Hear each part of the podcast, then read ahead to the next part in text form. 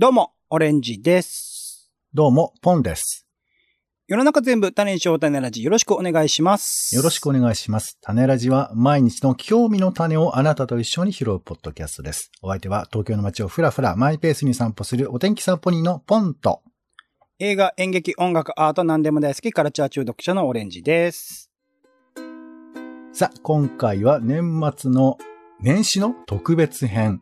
えー2023年に楽しんだドラマや映画、ゲームなどを普通のモードで喋ろうという、えー、種ラジ大賞サイド B ということでお普通じゃない普通じゃないモードってなんだ？普通じゃない？いや、だからもう、これはすごい、一番だっていうことじゃなくて、あ面白かったね、はいはいみたいな、そういう感じで行こうという話です。低音で、はい。そうそうそう。いやなんかさ、評論家の人たちとか、まあもしくはなんとか賞とかあるじゃないですか、世の中には。はいはい。だけど、僕、そういうこと言えるような、なんか知見がないのよね。いっぱい見てるとか、全部見てるとかないからさ。たまたま俺が見ちゃったっていうだけなので、あの、全然ピンとこない人もいるとは思うんですけど、ご容赦いただきたいという、そういう、えーエクスキューズをつけてのお話でございますが。なるほど。はい。ちゅうことで、あの、一応なんか今年見てたのをね、ざーっと振り返ってみたのよ。私なりに。はいはい。うん。僕、いや、もともとはさ、もう本当マイクール始まるドラマを全部1話チェックするみたいな、そういうなんか無駄な努力を最近までしてたんですけど、ね狂ってますわ。はい。うん、あの、えー、松竹がやってる BS もチェックしてたからね。家電侍とかね。してたね。BS 松竹東急ね。ね。もう見なくなっちゃったけど、まあ、あんまり最近新しいドラマやってないのかなちょっと家電侍ぐらいしか印象最後残ってないですけどね。多分やってると思いますよ。ずーっと。松竹東急そうだよねが努力してますよ、そこね。はい。ナイトライダーの再放送もやってますけどね。知らねえよ。なんだよ。ナイトライダーってなんだよ。ナイトナイトライダー知らないんだ。デンデレデンデレデンデレデンデレデンデレデンデレデンデレデンデレっていう、あの、車が喋ることでおなじみの、ナイト2000ですけども。知らないか？まあいいや。デンデレデンデレデンデレって車が喋るの？怖い怖い。どういうこと？え霊？ーそれは音楽よ、音楽。マイケル？また女の人を横に乗せてどこに行かれるんですか？みたいなことを喋るんですけど。今年のベストドラマは、ナイトライダー？早く次行かせてくれよ。うん、言ってくれ。えーまあ、そういうのもあったり、あと、最近はさ、ドラマ枠がなんか増えてるよね。富士なんかもまた増やしたりとはいかいっぱいあって。増えてます。で、NHK のドラマとかもいっぱいあるから大変なんですけど、まあそんな中私が記憶に一番残っているドラマといえば、ブラッシュアップライフかなと。ああ、今ね、ちょうど配信時には、あの、再放送やってますね、一挙。はい、収録頃ですけども、えー、なんか一気見みたいなのね、やってたりしますけど、やっぱり、まあうん視聴率めちゃくちゃ高かったかっていうとわかんないけど、でもやっぱ注目を浴びたドラマだったり、ね、いろんな賞も取ったりとかもしているドラマなのですが、まあ私個人の話ですけど、あの、日本テレビのドラマってあんまり僕見ないんだよね。なんか理由わかんないんだけど。はいはい。うん。なんでか、でもそういう人きっといるんじゃないかと思うんだよね。まあ逆に富士が見れないとかさ、なんかうん。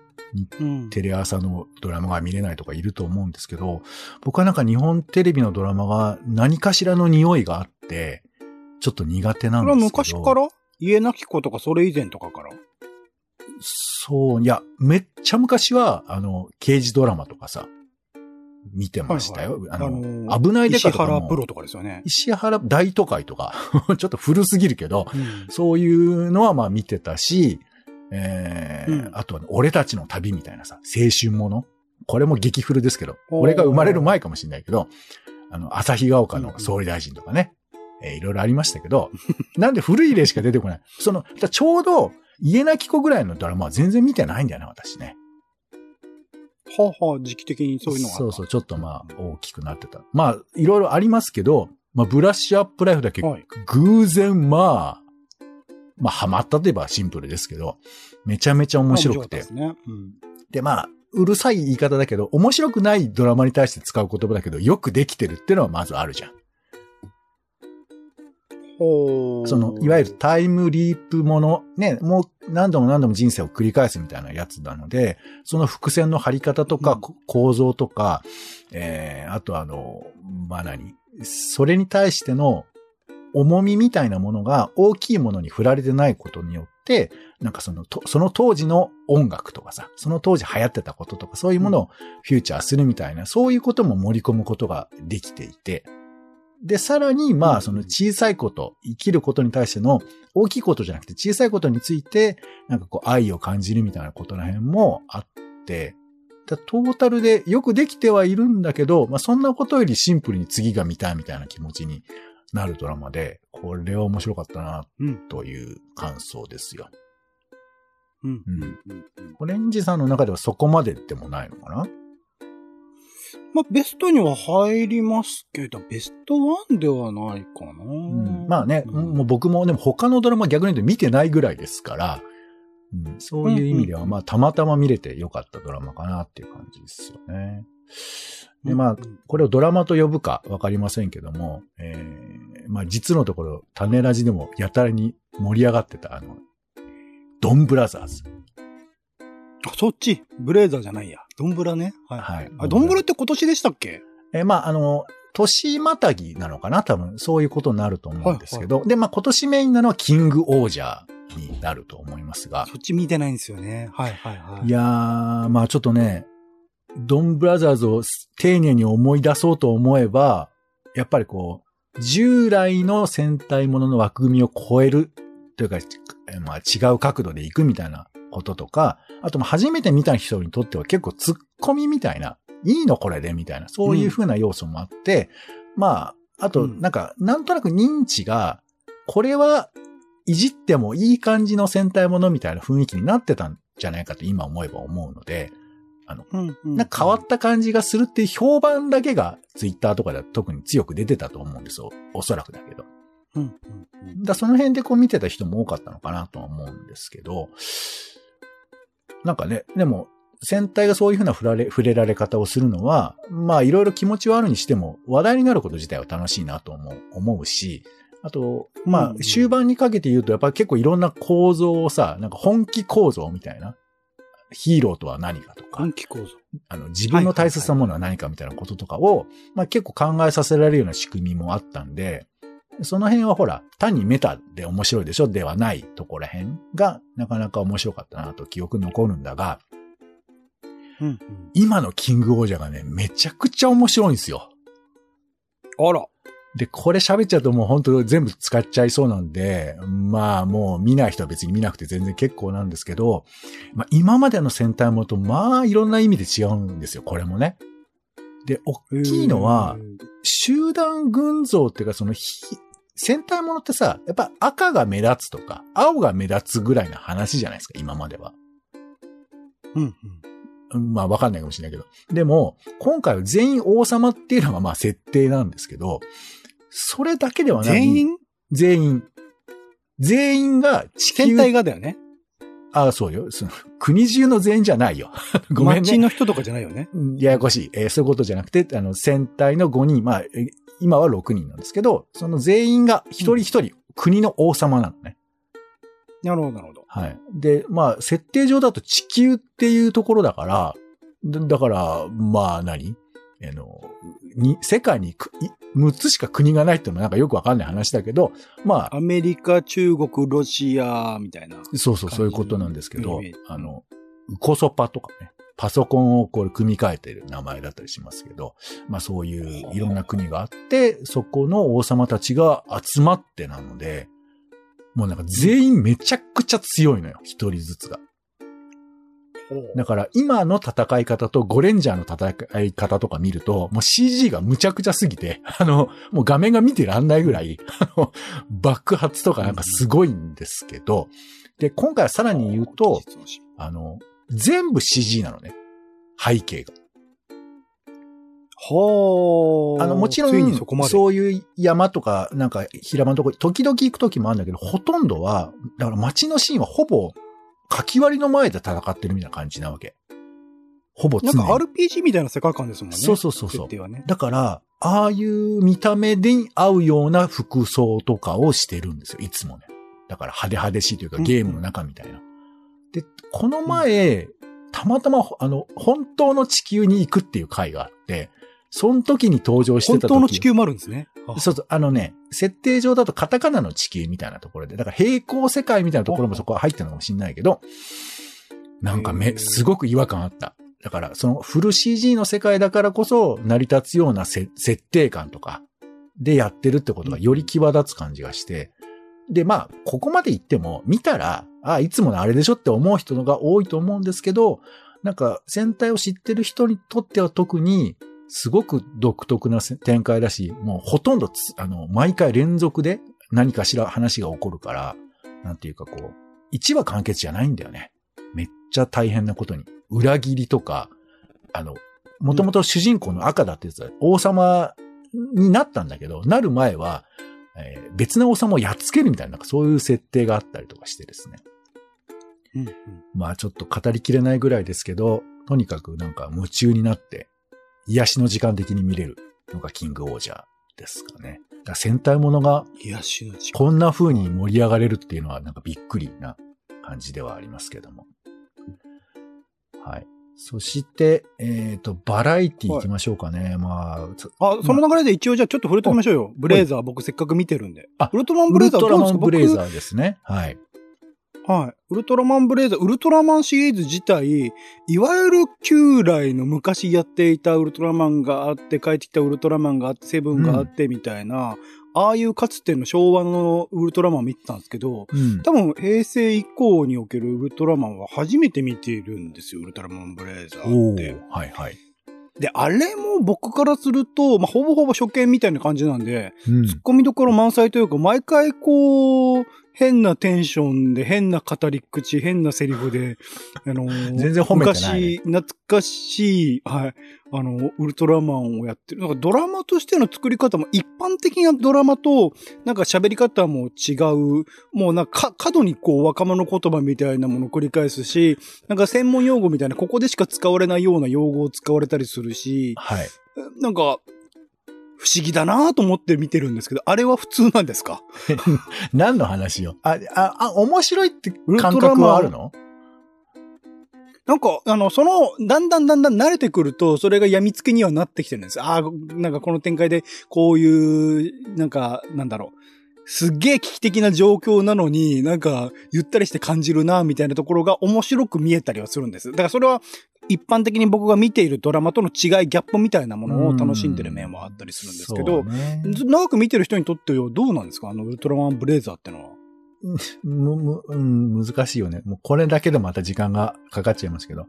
やっぱそのあウルトラマンって、その、やっぱ何、いくつか時期があってさ、まあ本当に昭和の、うん。あの時期も、昭和もだって3段階くらい分かれるわけなんですけど、でで、ね平成にあ入っても、まあティガみたいなシリーズから、あとテレビ東京に移ってからの、まあちょっとお金をかけないでやるみたいなシリーズとか、あと今はもう毎回新しいことやってるような感じだし、あの、最、今回はそその地球防衛軍みたいなのがありますけど、ない頃もあったわけ。うん。お金がかかるからね。多分。でそういうふうなお、金がかかるから？その国の予算的な話？いやいや、そうじゃなくて、あの、CG とかさ、あの、ミニチュア作るとかそういうことだとおそらく思いますけど。制作上の都合か。そお。そらくはね、そうそう。っていうのもあって、だからいろいろアイディアで見せるみたいなことをずっとしているんだと思うんですけど、今回うんはそのなんか範疇の中では、まあ割と工夫してる方だと私は個人的には思うし、まあやっぱ歌舞伎みたいな視点があるじゃない。こういうものだっていう風に見れないと見れないっていう、そういう様式美が戦はい隊特撮全般にあるので、まあその辺のノリで言えば、まあもちろんずっと突っ込まれ続けるものの一個だとは思いますけど、うんまあそこを乗り越えて以降の楽しみとしての、はい、メタが今回は結構入ってる作品かなと思いますけどね。ありがとうございます。十分です。はいまあ特撮もいろいろありますが、えー、じゃあバラエティ行きましょうか。こんなんか今時期特に年末ぐらいにかけて結構面白く思ってる番組多くて、まあ普通ですよ。アンタッチャブル TV とか僕がすごい好きで。アンタッチャブルが出てる、まあちょっと変わったものを紹介してますね。そう、パンドラの箱を開けるみたいな感じで、なんか、えー評価が低い、えー飲食店に行くとかね。なんかそういう風な番組で。うんこの番組が一番すごいと思うのは、もうアンタッチャブルが直接ロケにいて、ちゃんと体でロケ時間取ってやるっていう番組構造になってるんで。珍しいことなんですか？いや、ほら、千鳥のさ、あの、えー定食のなんだっけ？相席定食相席食堂はい。あれとか見てるわけじゃん。だから MC って見るのが普通じゃん。今は。ああ、なるほど、なるほど。そう。うっちゃんも旅行にあんまり行かないと思うんですけど、でも、ここではアンタッチャブルが直で体を張ってやってくれてるので、これはなんか、だからやっぱ面白いし、どうなるのかわかんないし、失敗も込みでこの番組見せてくれるっていう、ちょっと珍しい。まあ、関西版、テレビが作ってるっていうのもあるんですけどね。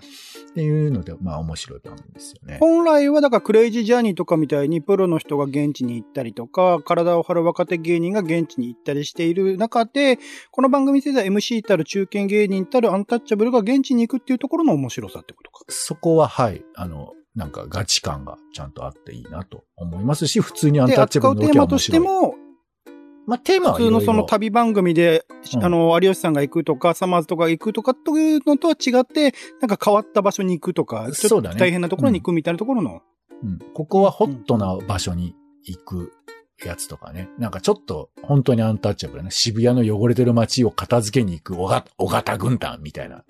まあベタではありますけど、なんか本気度が見れる番組ですよね。小型軍団が行くんですか？小型軍団も行くって感じですか？それは小型軍団が行くんですけどね。なるほど、そういうのも。まあいろいろもちろん、あの、二人だけで全部やってるわけじゃないんですが。はい。あとは、うんえっ、と、私のバカ狭いし、これも視聴率はそこまで伸びてないようですけど、まあこれも、今、最近見てるバラエティの中では、まあ普通に見ちゃう番組の一個かなと思いますよね。ちゃんと尻尾の先まであんこ入ってるみたいな、ちゃんと調べて何か工夫して、笑いどころも作りながら情報も入ってるっていう、なんか、お面白い。まあ、ととにかく切り口を考えてる感じが楽しそうでいいなって思いますよね。学生時代の友達が演出してるんですよ、あの番組。あら、すごいですね。うん。そう、しすごいなと思って見てます。うんそれからちょっと感じ変わりますけど、伊集院光、佐久間信之の勝手にテレ東批評。はいはい。これもね、まあ、テレビ東京、まあ、の番組の紹介を兼ねながら、まあ、あんまり視聴率がいいとか悪いとか関係なく、まあ、二人が見てる面白い番組を取り上げるという、だから、関係者でありながら客観的にトークをしていて、しかも批評番組っていう手を取っていることによって、結構横断的にいろんなものを喋れるっていう、なんかいいとこ取りではありながら、しかも番組内でもちょっと別な盛り上がりをね、あの、池谷アナウンサーとかいじるみたいな、そういうのもあったりして。でこれが突然今土曜の昼に始まってて、これがね、面白いし、この後ちなみにもやもやサマーズが、あの。時間としては続くんですけど、なんかこういう時間の開拓もあるんだなと思いつつ、僕は批評番組ってこういうふうにあってほしいって思うんですよね。バラエティも含めて、こういう視点で見ると面白いですよみたいなこととかを、あの、テレビの中でやってくれたらいいのにって思ってたことをえやってくれてるんで、これじゃめめっちゃいいなと思ってて、これも結構ちゃんと見てる番組の一個ですかね。だなんかフォーマットも含めて、ラジオ収録っぽいのもなんか肝ではありますよね。そうね。まあそういう意ラ味では。うん。うんあの、何？いわゆるテレビって、あの、視聴者に語りかけるような構造を立てなくてはいけないパターンが多いんですけど、まあ、二人で喋ってるところを僕らが聞いてるみたいな、まあ、ラジオに近いような感じも、まあ、あえてやってるんじゃないかと思いますが、まあ、これはシンプルに、テレ東見てない人でも、テレ東面白そうとかさ、そんな番組あんのみたいな。この前面白かったのは、テレビチャンピオンの話を、えー、中村祐二さんがゲストで来てて喋ってる時とかは、あの、伊集院さんもレポーターやってたんで、はいはいこれもなかなか面白かったですよね。はい。まあ、うんあとバラエティで言うと、まあ、えっ、と、タモリクラブが終わり終わったとかね、いうのもあったりとか、はいはいはい。あと、商店のメンバーが結構変わってて、意外と今見ると面白いっていう話とかもね、あの、宮地さんとか一之輔さんとかね、入って、なんか結構面白くなってるとか、そんな話も今年はあったかなというふうに思います。はい。そして映画行きましょうか。まあ僕も全然映画見てないんで、ちょっとざっと見た映画だとね、まあ君君たちはどう生きるかとかね。あと、なんだっけ、うんグリッドマンユニバースっていうアニメの映画とか、はいはいあと、。フラッシュっっていうね、DC コミックの映画、フラッシュが活躍するめっちゃスピードの速いフラッシュですね。あとは、福田村事件とか、えーうんあと、ゴジラマイナスワンも行きましたよ。うん。はい。そんな中一番僕が印象深いのはやっぱ遠いところっていう、えー沖縄を舞台にした、まあ貧困だとか、えーあとまあ子育ての問題だとか、えーそういうふうなことを、まあめちゃくちゃ生々しく描く。だけど劇映画としても普通に面白いという作品で、まあ問題の深さも感じつつも、なんかどうなっていくのかなっていうのを見たくなるような映画で、あなんか映画っぽい映画だったなっていうのは、なんか思わせた、思わせられた映画かなというふうに思いまして。あと、そうね、グリッドマンユニバースはずっと口ずさんでたかな。曲を。なんかあの、推しっていう概念が僕ないんですよ。なんか推しってあんま好きじゃないっていうか、なんかそういう言葉でくくられることも嫌だし、なんかそういうことにせな、せかされるのもな嫌だし、まあこれは嫌というのはあんま言いたくないけど、なんかこう、推しがないと生きてられないじゃないですか、みたいな言われ方が、なんかまだ僕はちょっと子供なせいか、あんまり乗れないんだよね。うん。そういう。うん。最近は多いじゃない？やっぱ推しがあって、ね、生きがいをそこに見出すことができていいじゃないって言う人いるんだけど、なんかちょっと、なんかちょっとのまだ乗れないんだけど、でも、うん。このグリッドマミで一部だけありかなって思ったんですよね。で、それは、あのたまたまなんだあの、応援上映に僕は、あの、映画を見、映画館行ったら応援上映が始まってしまったがゆえに、あの、みんなが叫ぶっていうのに偶然入っちゃったっていうのがあって、この映画で体験したんですけど、はいはいこれはね、不思議な体験だったけど、でもこういうことが生きると繋がってるのかなって、ちょっと大げさに言えば思ったし、口ずさみましたよ。はい。ユニバースっていうのをね、口ずさみましたけどね。はい。あえーユニバースって歌ありましたっけ？あります、あります。はい。エンディングでね、あるんですよね。なるほど、なるほど。はい。ちなみにオレンジさん、なんか印象深い映画一本あげるとしたら何ですか？やっぱでも僕は君たちはどう生きるかでしたね。最初から、最後まで。なんかその広告宣伝打たないみたいなところの作り方含めて、僕はあとジブリ美術館とか行ったりとか、他の関連するなんか展示とかイベントとかも行ってたりしたので、まあ総合的に一番、あのー作品として自分の意識を傾けたのは君たちはどう生きるかでしたね。うん、そうね。やっぱりこうね、今は映画に終わらないっていう楽しみ、まあそういう意味じゃもう、グリッドマンもね、ロボットが出てますから。あの、買ってないけどね、さすがに高すぎて。ああ、なるほど、グッズとかね。はい、グッズもね。さあ、じゃあ最後かな。えっ、と、まあ他にっていうことであの、本、みたいな話ですよね。はいで、今年は、まあ、うんこれも本当、本なんて、ね、ブームの本もありますけど、まあ、基本的にみんな個人の本を、好きな本買うだけのことですけど、私が買ったのは、セガハード戦記っていう、あの、ゲームメーカーのセガが、まあ、昔、えーゲームキーを作ってたんだよね。ファミコンみたいな感じで。Wii とかスイッチみたいな感じで。で、その、まあ、メガドライブだとか SG1000 だとか、えーサターンとか、えードリームキャストとか、そういうふうなものを出して、いかに失敗したか、いかに成功したんだけど、これが早すぎたとか、そういうふうな歴史ものが書かれてる本で、これはなかなか面白かったですよね。やっぱその時代の中に私が生きていたというのもあるので、なんか同時代、あーあの時あだったなとか、メガドライブ、そう、あの、あんまり周り仲間いなかったけどなとか、なんかそういうふうなことを、えー記憶を呼び起こしながら読むっていう。まあちょっとズルだけどね。本としては、純粋な本だけではない楽しみなんですけどい、や、ずるではないでしょう。もうそのね、そういうの含めて読書体験ですから。うん。そうか。はい。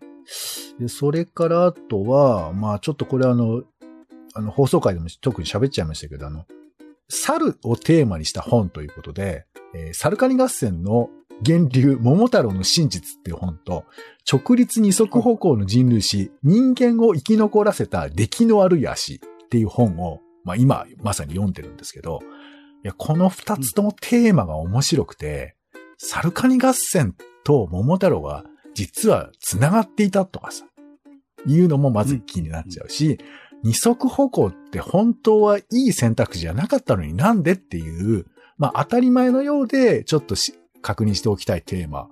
だけど日常にそんなに関係がないっていうこの話に今私はハマっていて、いやー、なんか本って面白いなってちょっと改めて思ってはどうしたんですか？その人間ってなんだろうって思ったってことですか？そう、そうだね。なんか、まあう僕ん国立科学博物館とか行く側の人間なので、はい。側ですよね。そうそう行かない側かっていうと行く側ですよね。そうそう。なのでやっぱこう、なんていうか、なるだけこう自分の視点をさ、こう、大きく、大きいというか高いところに持っていくために、そういうふうな力を借りるんだよね。科学の力というか。だから人類がどこから来たかみたいな話は、まあ普段はあんまりいらないっちゃいらないけど、その視点に立ったら、いやー、こんなのいらないっしょ、とか、あっさり思えるみたいなところがあるんで、なんかそういう人類の歴史みたいな視点は、なんか忘れないでいたいと、まあ、理屈をつければね、そう思いますけど、まあシンプルに面白いよ。そうだったのかってちょっと思うことが多くて。はい。ね、皆さんもいろいろ本をお読みだと思いますけど、なんか自分の読んでる本で人に言いづらい本もあるじゃん？共有感がない本っていうかさ、私、趣味、私の趣味の本とかさ、なんかそういうのも開陳すると意外と面白いんじゃないかなと思うので、なんか、はい、思いますけど。ちなみにお兄さんなんかありますか？絶対興味ないだろうなっていう本とか、俺が。絶対興味ない本？ちいかわ？ちいかわ、漫画を持ってるってことですか？まあ持ってます。ああ、そうね。確かに興味は ないね。ないよね。でも意識しないと喋んないことってきっとあるよね。俺もなんか、あの、生ちき物いかわっ、てツイッター見てないと全然わかんないんじゃないかな。あ、ツイッター文脈のなんか流行りなんだ。全然わかんないんだよな。だと思います。まあアニメもやってますからね、今ね。うんなるほど。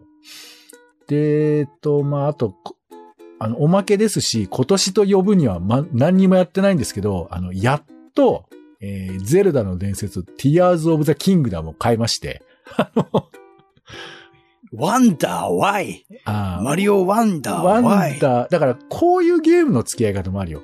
買いたいっていう思いだけで、半年過ごすっていう。それはね、まあまあ、ワンダーはまだ最近出たばっかですけど、これはいいなと思って、なんか、やりたい、やりたい気持ちで半年生きられるみたいな。そういうのってないから。かる。でも買っちゃってからね、いろいろ考えることはあるよね。買わなければその楽しさが続いたかもしれないし、みたいなのもあああ、まあ、はいそうね。ゼルダはなんか、いろいろ思うことはあるけど、まあでも普通にるし。うんやっちゃうよね。始めたらね。いや、面白すぎてやばいのは、だから寝る時間やばかったから僕は止めましたよ、途中で。自らドクターストップかけましたね。いや、だからさ、今日まあざっと私が2023に触れたエンタメ喋りましたけど、これを同じ地平で選択肢してると思うと大変だよね、本当にね。ドラマ見な。だから僕はやっぱその時のブームに乗ってるようにする。その時はゲームじゃなくてテレビ見てるとか、ドラマ見てるとか、うんなんかそういうのに流れで乗ってる、えー感じではありますけどね。はい。皆さんどんなエンタメをお楽しみいただいたでしょうか？ということで、種ラジ大賞サイド B でございました。はい。種ラジは追加してライブ配信をしているほか、Spotify、Apple Podcast などで、えー配信中でございます。お好きなサービスで、えー登録、フォローをお願いいたします。お便りもお待ちしております。ぜひお寄せください。ということでお時間です。お相手はカルチャー中読者のオレンジと。お天気散歩人のポンでした。種ラジ。